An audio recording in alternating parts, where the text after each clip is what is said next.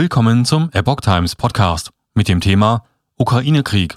Rätselraten über ukrainische Verluste. Ein Artikel von Epoch Times vom 31. März 2022. In den fünf Wochen seit Beginn des Krieges wurden schätzungsweise mehrere tausend russische Soldaten getötet.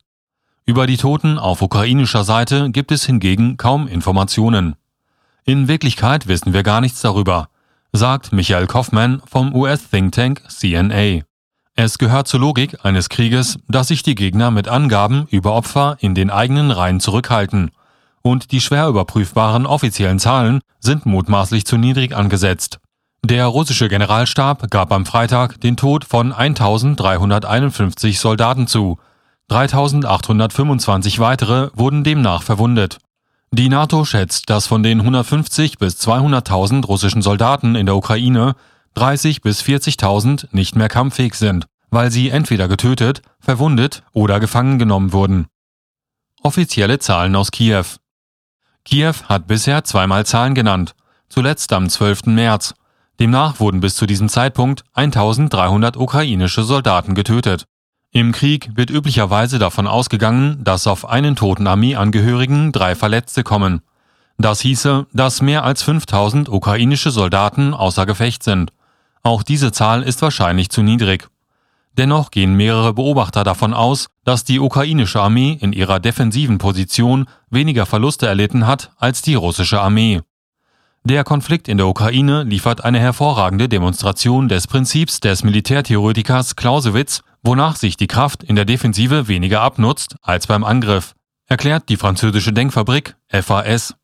Dies gilt umso mehr, als die ukrainischen Streitkräfte eine Taktik gewählt haben, die auf Hightech-Guerilla-Operationen statt auf direkter Konfrontation beruht, heißt es dort weiter. Die Webseite oryxspionenkop.com versucht auf der Grundlage von Fotos und Videos auf den Kampfgebieten einen Überblick über die Verluste zusammenzutragen. Demnach verlor die russische Armee bis zum Dienstag 318 Panzer, mehr als 550 gepanzerte Fahrzeuge, 16 Kampfflugzeuge, 35 Hubschrauber und zwei Schiffe. Die ukrainischen Streitkräfte büßten laut der Webseite 79 Panzer, weniger als 200 gepanzerte Fahrzeuge, 12 Kampfflugzeuge und 13 Schiffe ein. Die militärischen Kapazitäten der Ukraine sind allerdings geringer als die der russischen Armee. Doch seit der Annexion der Krim durch Moskau 2014 und dem Konflikt in den prorussischen Separatistengebieten im Osten des Landes hat die Ukraine mit Unterstützung des Westens massiv aufgerüstet. Militärhaushalt verdreifacht.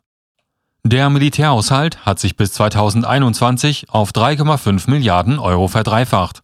Die Kommandostruktur wurde reformiert.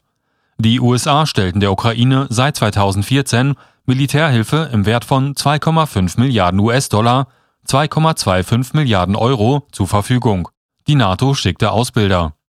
Nicht zuletzt verfügt die Ukraine über ein großes Reservoir an Streitkräften.